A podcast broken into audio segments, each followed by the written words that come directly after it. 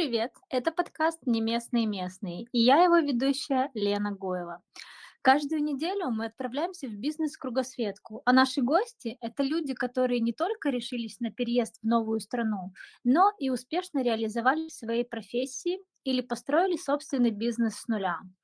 Здесь мы обсуждаем экономику и налоги стран, визовые нюансы и разбираемся в культуре и традициях всего мира. Ну а мы начинаем. А, всем привет, это передача «Не местные местные», и сегодня наш выпуск посвящен сразу двум странам. Мы будем говорить о США и о Канаде, а в гостях у нас предприниматель, финалист «Идеального штурма» с проектом помощи животным, и я позволю себе сказать, что эксперт в иммиграции Сергей Тимшин. Сережа, привет. Да, привет, Лен. А, спасибо за столько лестных слов, одно предложение обо мне. Ну, вот, а, да, все правда. Немножко предприниматель, немножко финалист и, наверное, в большей степени профессиональный иммигрант. Вот, а, да, теперь нахожусь, в общем, нахожусь в Канаде, в Северной Америке, и буду рад рассказать про свой experience, как я переезжал несколько раз и, собственно, к чему это привело. Отлично. А, тогда мы сегодня разговариваем с тобой о США и о Канаде, потому что, насколько я знаю, что перед тем, как оказаться в Канаде, ты все же переезжал в США. А, немножко mm-hmm. поговорим о трудоустройстве, как трудоустроиться именно в США по специальности. И, конечно же, немножко, наверное, сделаем сравнение уровней жизни в двух странах. Первое, что мне хочется у тебя узнать, это как вообще ты оказался в Северной Америке? Как, как, какие были цели переезда или, может быть, э, что подтолкнуло тебя сделать выбор в пользу Северной Америки? А, да, хороший вопрос. На самом деле, еще хочу упомянуть, я заезжал в Новую Зеландию по поводу моей ага. иммиграции. То есть, ну, это, если сравнить с Америкой и с Канадой, это было как заехал выкурить сигаретку там. То есть, я То есть ты 4... у нас серийный эмигрант, можно так сказать. Я да, я серийный иммигрант, у меня было три полноценные иммиграции, то есть я три раза полностью все переезжал с чемоданами, в один конец билет, и в итоге оказался в Канаде. То есть в Зеландию я тоже переезжал с чемоданами, но там получилось, что только на 4 месяца. То есть 4 месяца я оттуда сбежал. Вот. А не буду даваться подробности, почему сбежал. Мы просто называли Новую Зеландию, э, кто-то называл, я не называл, кто-то называл ее Алькатрас, потому что там скучно, нечего делать, и она далеко, и это остров. Вот, я считаю, что все-таки страна замечательная, но каждому свое. Uh-huh. Вот, а, как я выбирал страну, на самом деле интересный вопрос. А, у меня вообще иммиграция началась не очень а, обдуманно, то есть это было какое-то достаточно спонтанное решение. Мне сказали, что почему бы тебе, родственники предложили, почему бы тебе не рассмотреть варианты учебы за границей после уже моего первого мастера. Uh-huh. Вот, от чего сначала отмахнулся, а потом эта мысль мне как зернышком таким засела в голову, и я начал ее разрабатывать, то есть обдумывать. И в какой-то момент понял, что да, я попробую переехать, но перееду туда, куда всех проще, то есть где меньше всего учиться, быстрее всего и, скажем так, э, меньше трудозатрат и, и дешевле. Вот, mm-hmm. поэтому рассматривал Зеландию, поэтому рассматривал Канаду.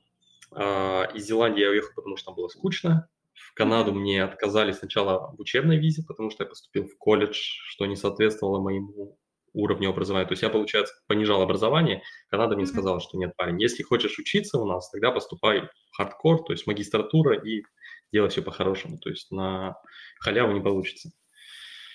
И вот, единственный и... вариант оставался США? Или... А, да, оставался вариант США, но в США я особо не рассматривал, потому что думал, это будет очень дорого и сложно. Uh-huh. Вот, а, у меня была, э, был человек, который мне посоветовал попробовать США все-таки, потому что на своем опыте она уже показала, а, это моя девушка, что uh-huh. это достаточно просто. И, в общем, я как-то спонтанно подался в США в несколько университетов. Вот, ну, я их выбрал, но особой надежды не было, что я поступлю. В итоге поступил во все три и уже выбирал, собственно, куда, куда хотелось. Интересно, а как ты э, выбирал университеты? Ты выбирал это по штатам или, может быть, э, именно по там, рейтингу университета? Как у тебя этот выбор проходил? А, да, вот это уже хороший вопрос. То есть, когда я собрался все-таки уже в Америку, то есть я сказал, да, все, я еду, начинаю выбирать университеты. А, у меня было несколько параметров. Во-первых, это, конечно, был финансовый вопрос. То есть я выбирал место в зависимости от уровня жизни и стоимости жизни. То есть я не мог себе позволить уехать в Калифорнию, в Сан-Франциско, потому что там жизнь гораздо дороже, чем условно в Центральной Америке или в Филадельфии, куда я в итоге уехал. А, я выбирал, да, от стоимости жизни, от рейтинга университета. Но рейтинг университета, скажем так, я уже выбирал конкретно по штату. То есть uh-huh. я не целился в топовые университеты, я не целился в Лигу Плюща, поскольку у меня не хватало времени, у меня было только несколько месяцев, чтобы поступить. Uh-huh. То есть там все дедлайны в Гарвард и в Стэнфорд и прочее уже прошли. Ну и, собственно, как я сказал, а, я не хотел учиться прямо хардкор, жестко, много и сильно, потому что у меня это уже был второй мастер. Uh-huh. Вторая магистратура. Первая была в России. Соответственно, я хотел через учебу эмигрировать. Uh-huh. То есть учеба у меня не была, скажем так, основным фокусом. А, да, я выбирал, значит, по стоимости жизни штата, и затем в штате я выбирал по рейтингу среди, собственно, в штате, то есть на каком месте находится университет в штате, и смотрел по программам. То есть я смотрел аналитику и маркетинг, эти два направления. И в итоге ты выбрал три университета, которые тебе больше всего подходили по твоим параметрам, которые ты изначально задавал.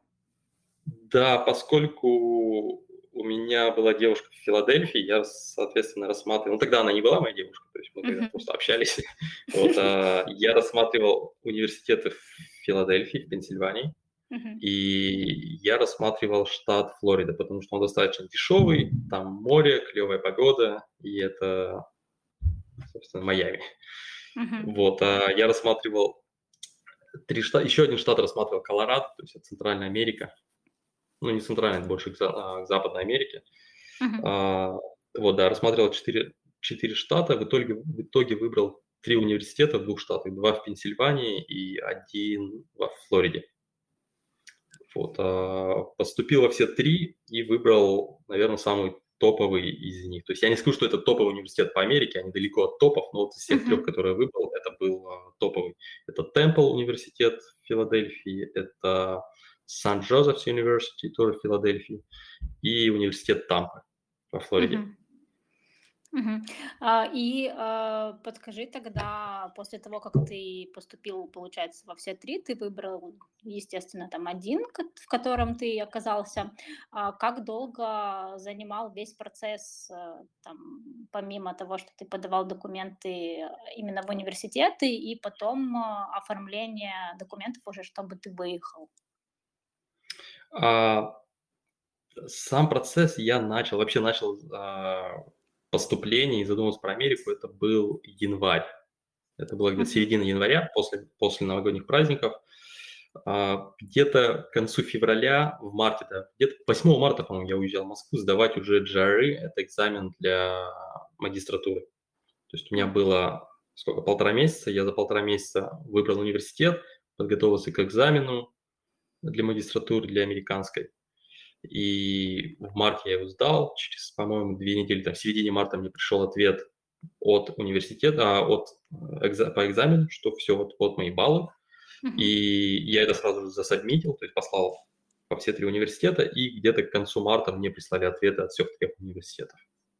Ага, а, то, есть, то есть как бы... с, ян, с января, то есть, грубо говоря, а, с середины января я начал процесс, в конце марта я получил ответ от, от университетов, что я зачислен. Но надо отдать, э, скажем так, надо упомянуть, у меня был язык, то есть у меня был сдан язык, и у меня был уже достаточный уровень, то есть я с языком вообще здесь не занимался. То есть у тебя сертификат уже был, уже был на руках, да? Который у меня был сертификат IELTS, mm-hmm. да, у меня был сертификат IELTS, языковой курс, а, языковой экзамен, который mm-hmm. подходил для подачи документов. И когда ты в итоге оказался в США после того, как ты всем вот в университет отправил документы? А, вот на самом деле, когда я поступил в университет, здесь началось самое интересное, потому что у меня первое образование это ракетостроение. Это я закончил МАИ.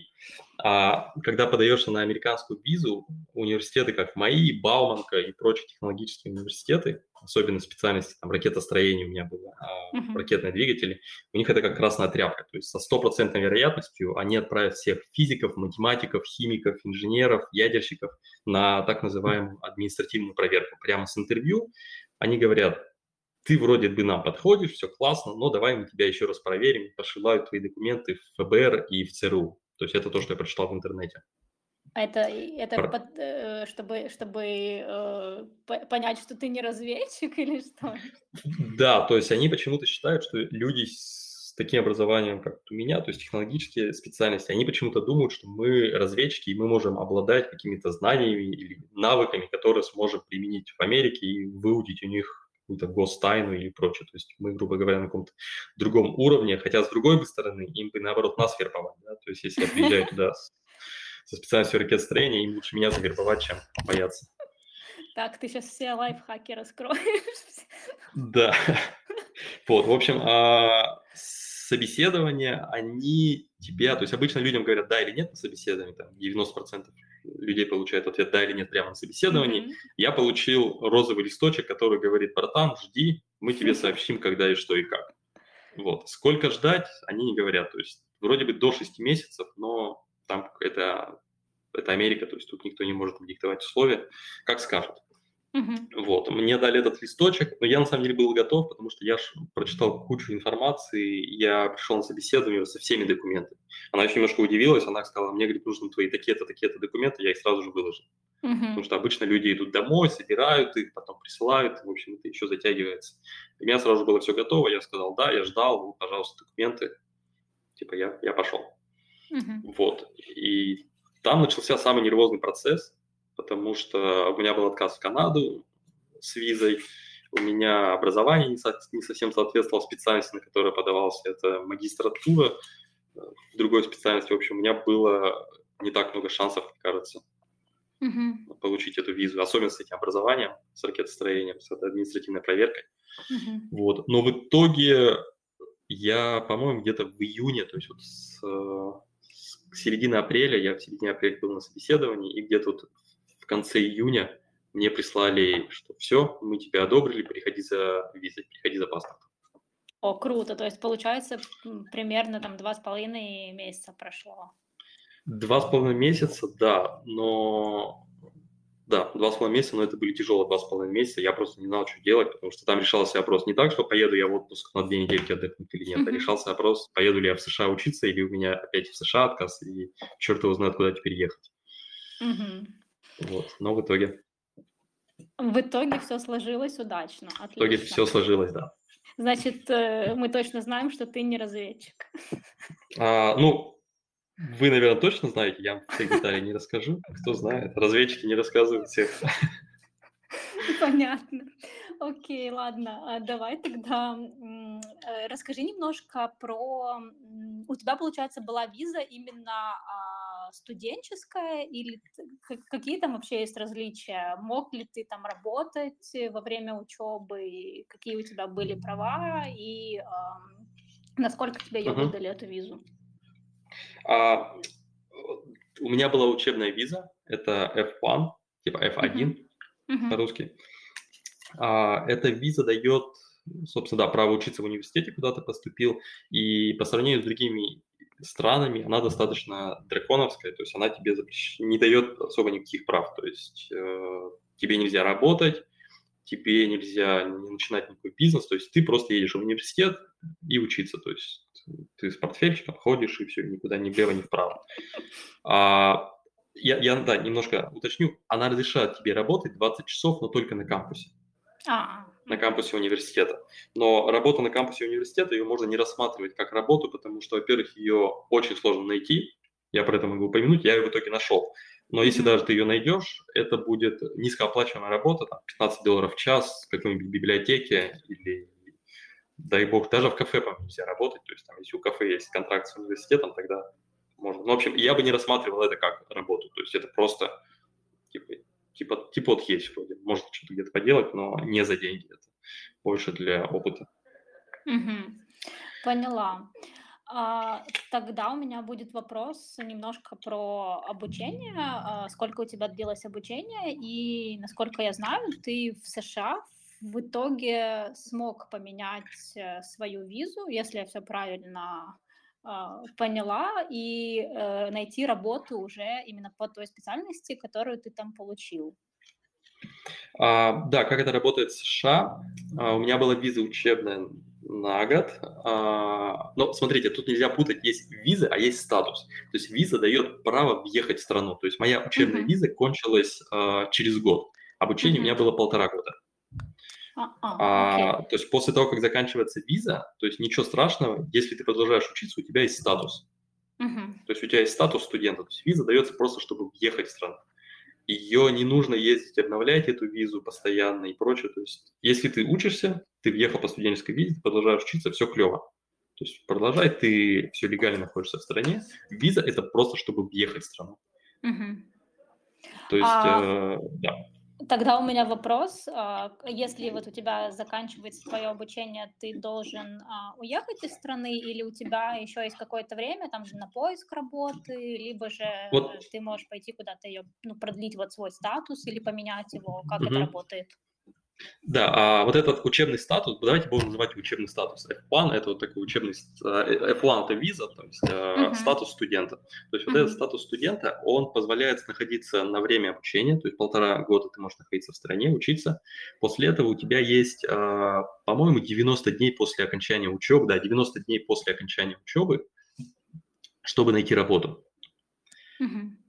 А вот этот статус студента, он после обучения также дает тебе право на работу. То есть это так называемая OPT, Optional Practicing Training. Mm-hmm. То есть это не рабочая виза, это не H1B.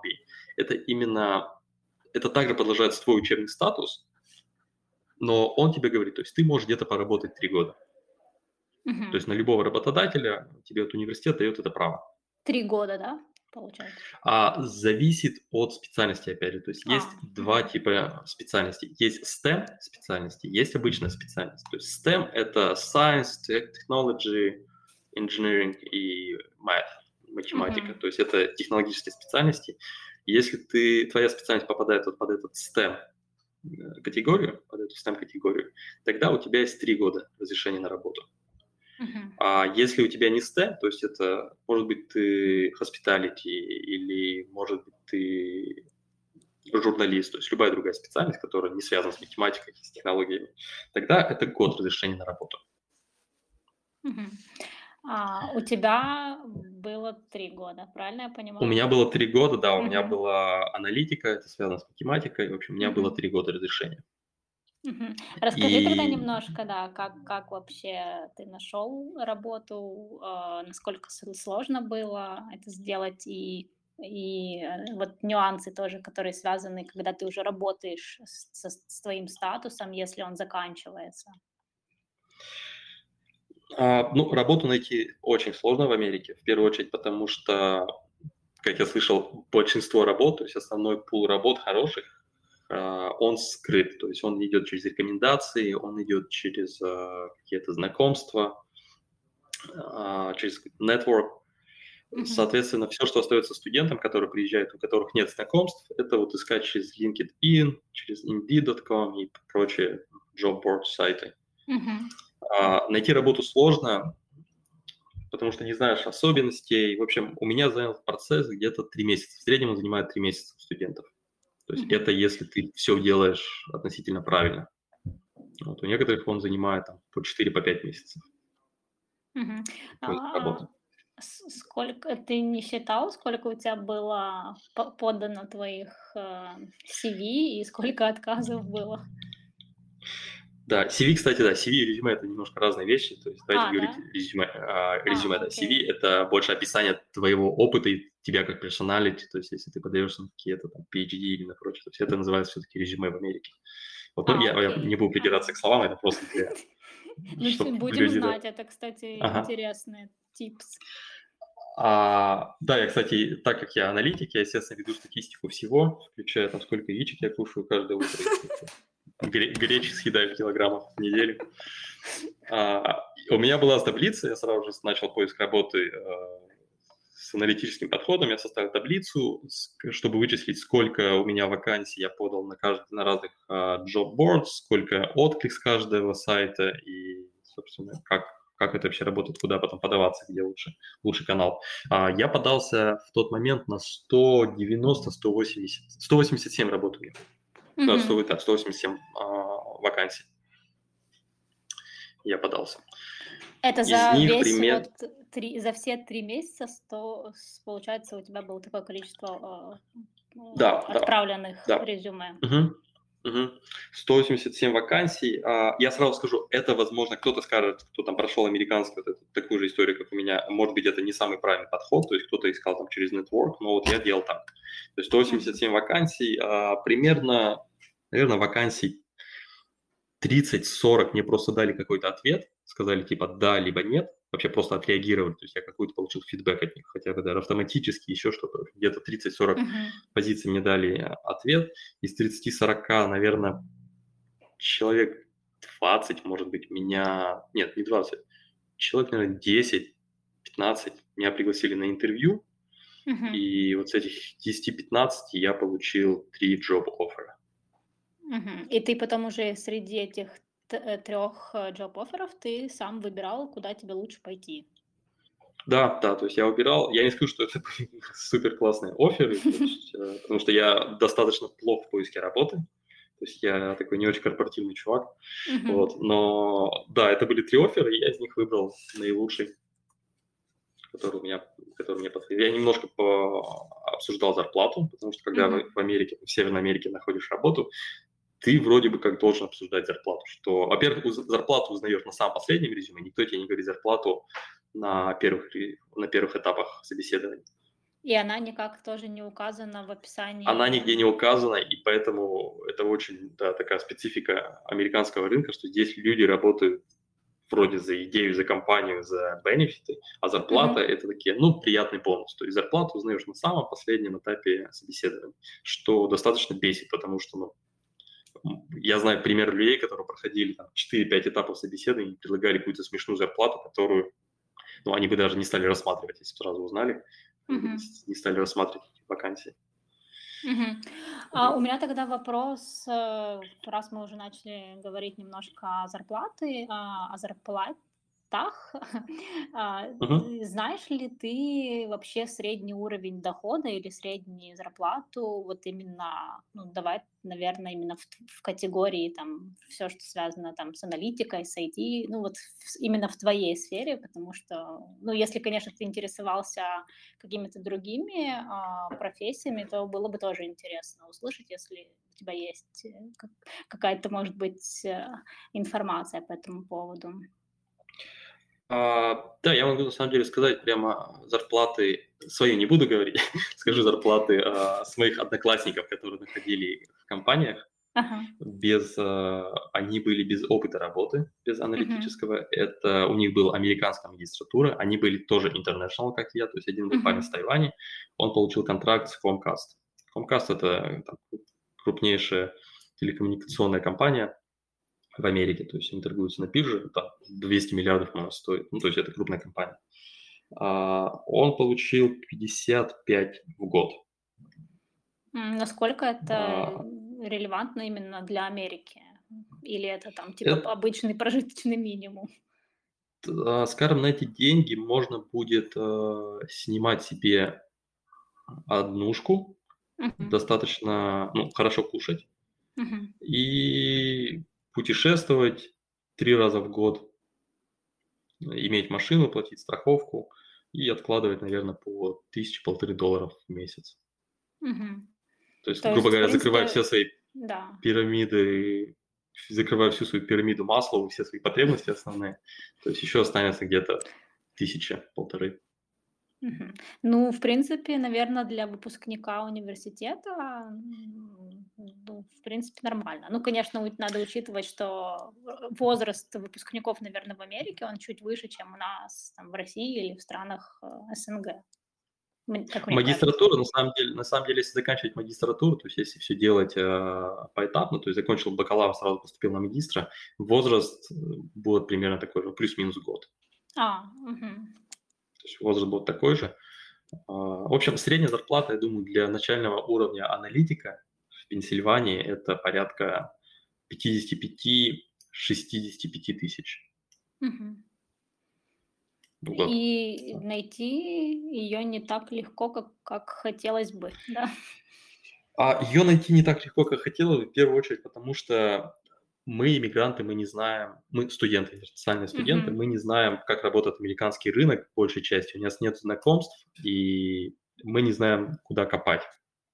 Если к этому основательно подойти, подготовиться, иметь какого-то ментора, то можно найти достаточно, не скажу, что просто, но приложить какое-то количество усилий, это не будет, скажем так, сверх что-то. То есть можно найти. Мгм. А, окей, понятно.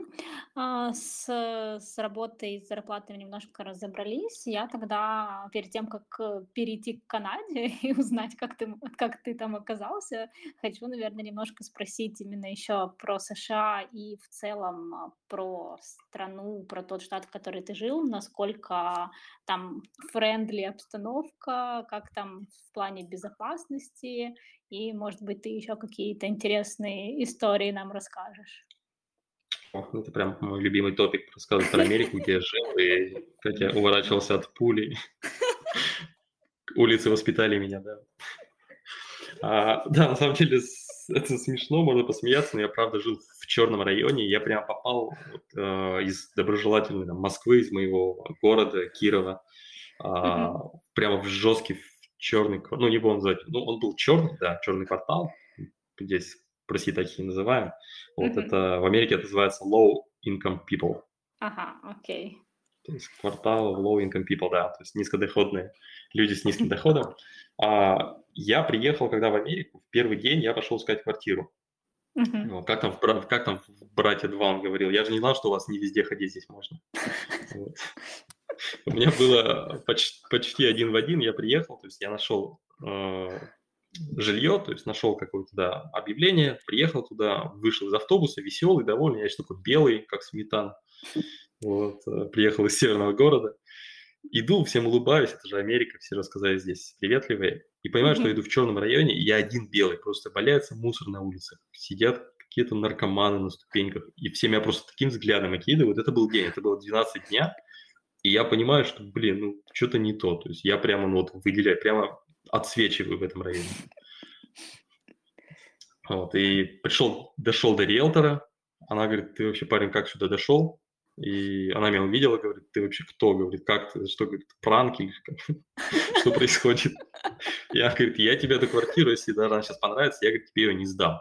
Потому что я, говорит, сегодня тебе ее сдам, завтра ты, говорит, ко мне прибежишь голый, ограбленный. В общем, uh-huh. я, говорит, тебе ее не сдам, давай другую типа ищем. В общем, нашла мне другое жилье рядом с университетом, но у меня университет находился в черном районе. Как раз он, uh-huh. а, университет Темпл, это северная Филадельфия. Те, кто были в Филадельфии, не знаю, что такое North Philly, северная Филадельфия. Это, да, в общем, там, там достаточно страшно. У нас нападали прямо на кампусе, подростки на студентов. При мне я видел, нападали.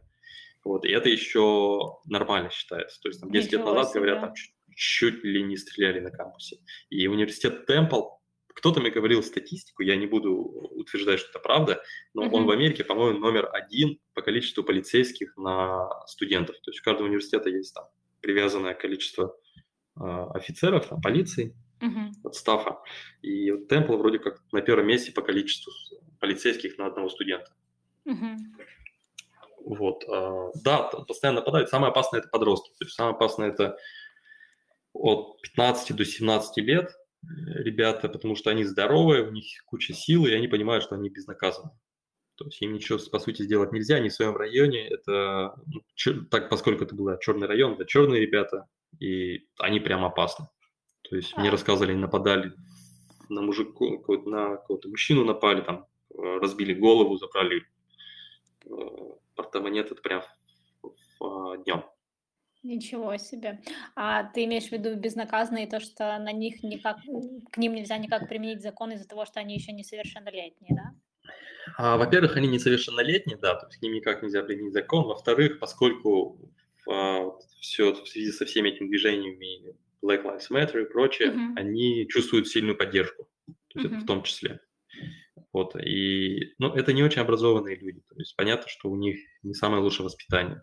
То есть они все вот эти, это как бы хорошо, да, толеранция, это хорошо, то есть хорошо э, поддерживать нужно всех, то есть все Black Lives Matter, все дела, но они это воспринимают по-другому, то есть они воспринимают это как вы слабые, мы сильные. Mm-hmm. Вот эта вот молодежь, она воспринимает это так и этим пользуется. И я думаю, что сейчас интернациональный студент кому-то даст отпор и кого-то ударит, то это может вылиться в очередной скандал и прочее. То есть лучше этого избегать и лучше просто тут вообще не связываться. И вот, а... Весело у вас там было, я смотрю. Да, у меня был, а, у меня был, я слышал стрельбу несколько раз из дома, а, когда были вот эти погромы Black Lives, когда было движение Black Lives Matter, были все uh-huh. погромы. Я жил прямо при мне, то есть в пяти метрах от меня. Я ехал на велосипеде, образовалась пробка, я не понимал, что происходит, и я понял, что там в 5-10 метрах от меня есть магазин с обувью, в него вламываются куча людей, разбивают витрины, стекла и прям начинают, вот как, я не знаю, если в России показывали эти съемки с вертолетов, когда куча, они, например, куча-куча людей, там все как обезьяны просто забегают в магазин, выбегают оттуда, по машинам бегут. Вот это прям было при мне. есть, может быть, меня где-то показали даже с вертолета. Обалдеть. В общем, ты да. очевидец просто событий. У меня есть фотографии в Инстаграме. Я ездил в центр Филадельфии, когда это все началось, было все перекрыто, были танки какие-то стояли, такие здоровые машины бронированные, перевернутые машины, сгоревшие, полицейские в центре Филадельфии. Я ездил. Вот, в меня пару раз бутылками прилетало в мою сторону куда-то. То есть uh-huh. э, я шел, были пустые улицы, там такой режим войны был. Вот, и ты идешь, ты не знаешь, что сейчас произойдет. Где-то рядом бутылки какие-то приземлялись. Вот, я покатался на велосипеде, потом думаю, ладно, пора, пора, пора домой. Пора, пора домой, да. Да, ну, ну... Дом, дом, дом, дома у меня, в принципе, было там не лучше на районе, но вот так. Понятно. Ну, вывод можно сделать какой, что в разные районы, соответственно, разная безопасность, где, где все, все чинно, благородно, а где районы, которые немножко похуже, вот как ты сказал, то, что там низкий уровень дохода, там, соответственно, лучше не ходить. Да, это правильно. Я хочу сразу сделать небольшую э, uh-huh. так сказать, а, уточнение, что Америка не вся такая. То есть а, не надо думать, что Америка вся такая, что везде стреляют. В Америке просто есть четкое разделение. Есть такие районы, где жил я, и там, конечно, с семьей жить не будешь. Поскольку я был один, я был а, типа, для бешеной собаки километр не крюк, то есть такие отношения. То есть мне было это даже где-то по кайфу, то есть я в этом варился, интересно потом рассказать вот на подкасте кому-то. Вот. А с семьей, если ты живешь, ты живешь в хорошем районе, то есть знаешь всех соседей. Вот, собственно, как сейчас в Канаде живу. То есть mm-hmm. проезжает э, почтальон, кидает тебе газетку, ты с утра стоишь с чашкой кофе на крылечке и с соседями разговариваешь про погоду или про что-то. Прекрасно. Слушай, это прям как кадры с фильма. Ну, да, просто два разных фильма. Это оба как кадры из фильма, просто два разных фильма.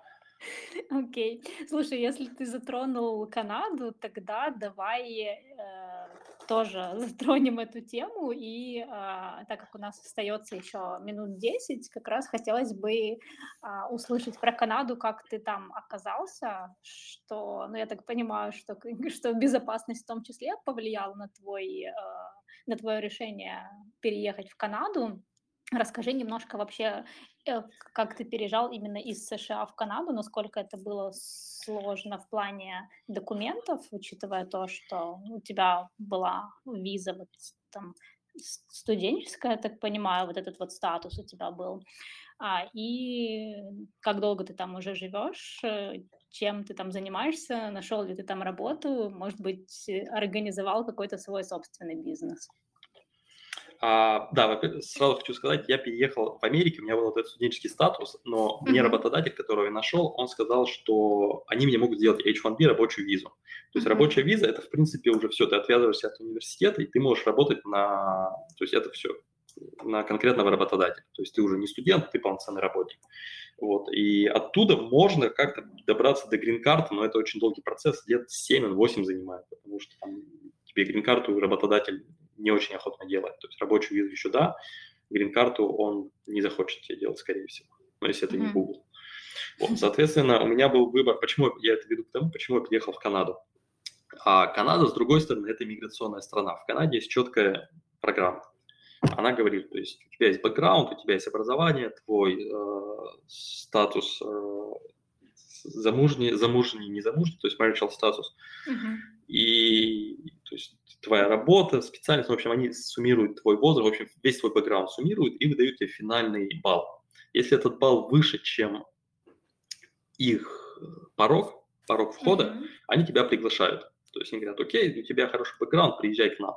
И прямо дают грин-карту. То есть если там по, говорить аналог с, по аналогу с Америкой, они тебе дают грин-карту или постоянное резидентство в Канаде. То есть все, ты постоянно, прямой путь до паспорта, три года с этим постоянным резидентством, ты гражданин Канады. Вот, соответственно, у меня был выбор, да, оставаться в Америке и что-то пытаться где-то мутить с грин-карты и ждать там 7 лет непонятно, дадут, не дадут, или просто можно было попробовать переехать в Канаду, сразу получить резидентство. Ну вот, собственно, я выбрал второй вариант.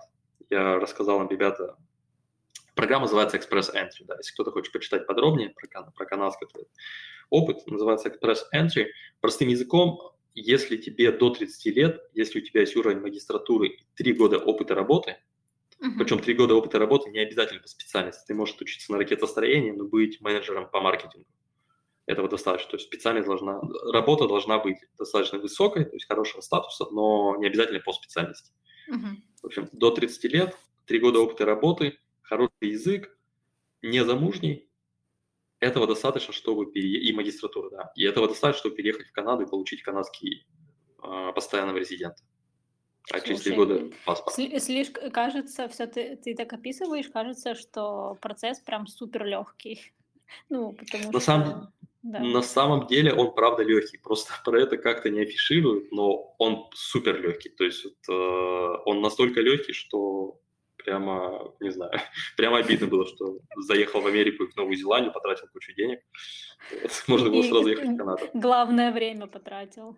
Главное но, время, да. Но зато у тебя теперь есть классные истории, которые ты можешь рассказывать про Америку. Да, кла- классные истории, пара пулевых, да. Шучу, пулевых. А, да, то есть я подался в эту, значит, в Канаду, взвесил все за и против. А до этого переехала также моя девушка туда, то есть мы не женаты, соответственно, mm-hmm. мы переезжали по-разному. То есть мы, у нас никак мы друг друга не указывали в никаких документах, то есть мы переезжали по-разному, но вот она прошла по этой дорожке первая, mm-hmm. но опять же с моей подачи, потому что я всегда рассматривал Канаду, вот я потом подкинул эту идею, она поэтому прошла пути, и уже за ней прошел я по, такому, по такой же программе. Mm-hmm. Вот. Ну вот я, а, а, да. А, в, како, в каком ты городе сейчас находишься в Канаде? А, я переехал в Торонто, потому что в Канаде есть два основных города, куда все переезжают. Это Ванкувер и Торонто. В Ванкувере uh-huh. 90, там 80% это азиатского населения, в Торонто все-таки немножко разбавлено, тут есть все. Вот, и в Ванкувере, Ванкувер красивее, Ванкувер немножко подороже пока что. Они где-то сейчас uh-huh. с Торонто почти уравнялись, но Ванкувер, да, наверное, еще подороже. Вот, и Ванкувер поспокойнее. То есть достаточно маленький город относительно Торонто. Торонто это Нью-Йорк на минималках, я бы так сказал. Отлично, так, так и запишем. Да. А, слушай, тогда я бы хотела уточнить у тебя, если, ну, не знаю, можно делать, конечно, какие-то сравнения, но если все-таки можно что-то сравнить в, в жизни в США и в Канаде, то расскажи вот какие-то, может быть, самые такие особенности, которые прям сразу бросаются в глаза человеку, а, который ну, там, да, жил в США и во... сейчас в Канаде? Во-первых, конечно, безопасность. То есть э, в Америке, в каждом городе Америки можно найти район, подобный район, в котором жил я. То есть это Детройт, mm-hmm. по-моему, вообще весь такой, то есть там Балтимор такой, там в Сан-Франциско я был, зашел какой-то бомж, начал на, в центре города курить прямо в метро, метамфетамин из трубки стеклянной. То есть в каждом районе, в каждом городе Америки можно найти плохой район.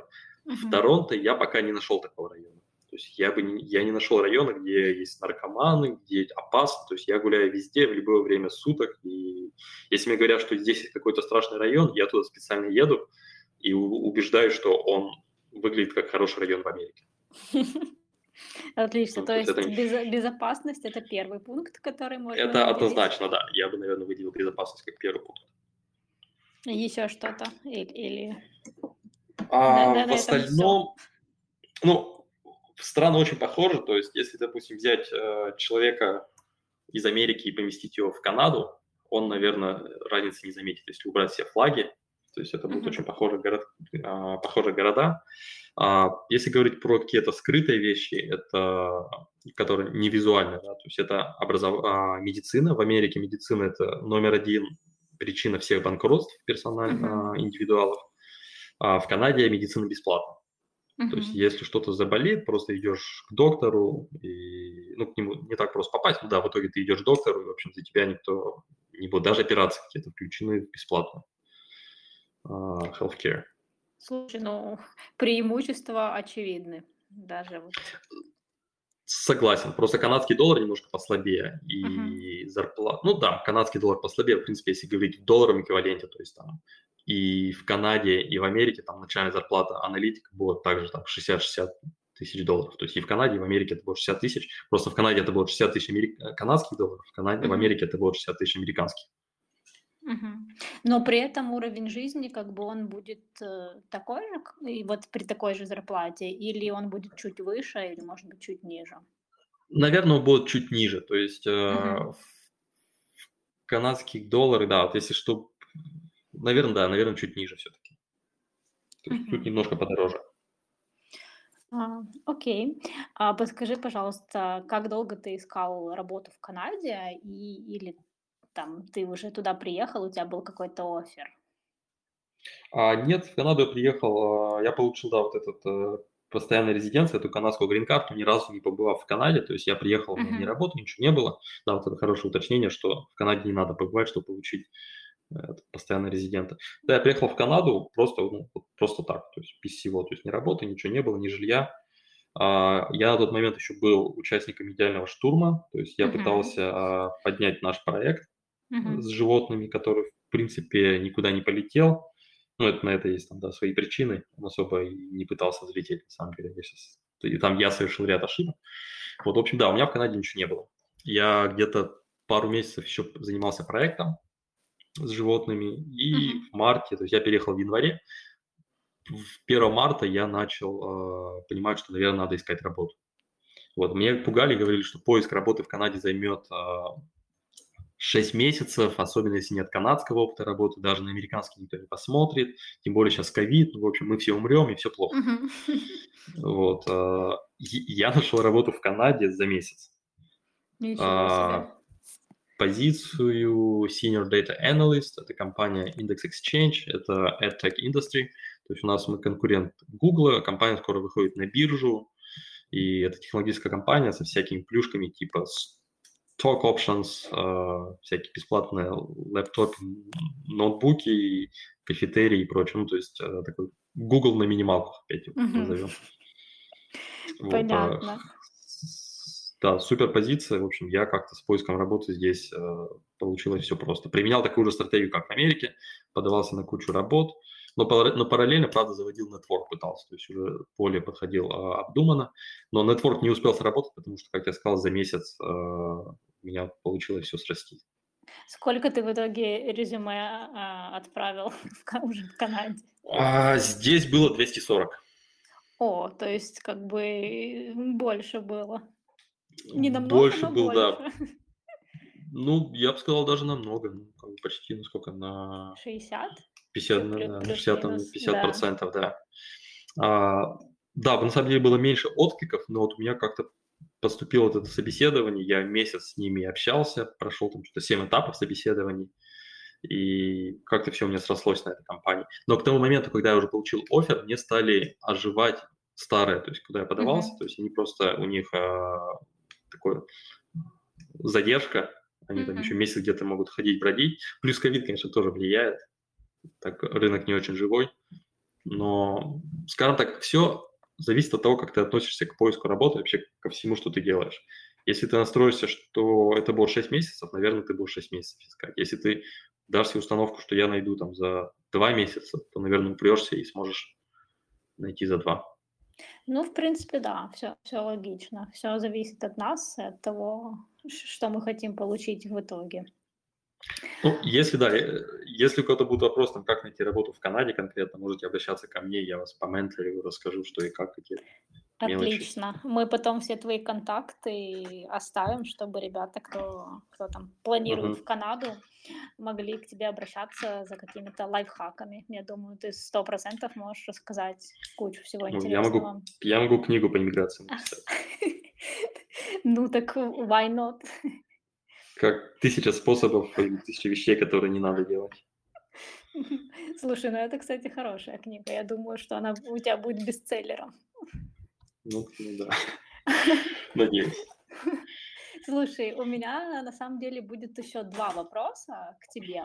Я знаю, что у тебя а, есть небольшой опыт, или точнее даже ты сейчас находишься в процессе и можешь немножко рассказать о том а, вообще, как открыть э, свой бизнес в Канаде. Если, в общем, хочешь, э, было бы интересно об этом тоже немножко услышать. А, да, у нас есть, мы сейчас находимся в процессе, у меня девушка открывает а, кафе, это Мгм. кафе Блинное. Она из хоспиталити индустрии, также, да, Мгм. училась в университете Темпл, где я учился в Филадельфии. Вот, и я пока работаю на аналитиком, она занимается открытием кафе, она давно к этому шла, она до этого устроила специально, как Федоров Чиников, э, в кафе, чтобы познать все тонкости э, общепита в Канаде. И сейчас, да, мы находимся в процессе, мы уже нашли место, э, сняли его, и сейчас занимаемся ремонтом. Наверное, 90% делает она, 10% я помогаю ей где-то морально, нахожусь с Мгм. какими-то подрядчиками. Вот у нас сегодня как раз мы нашли подрядчика, который будет делать ремонт. То есть э, я, наверное, тут больше как прихвостень, то есть помогаю. Но я, да, я прохожу, то есть я знаю все документы, которые она собирает, как она все регистрирует. А, Интересно, на самом деле, процесс, но достаточно дорогой.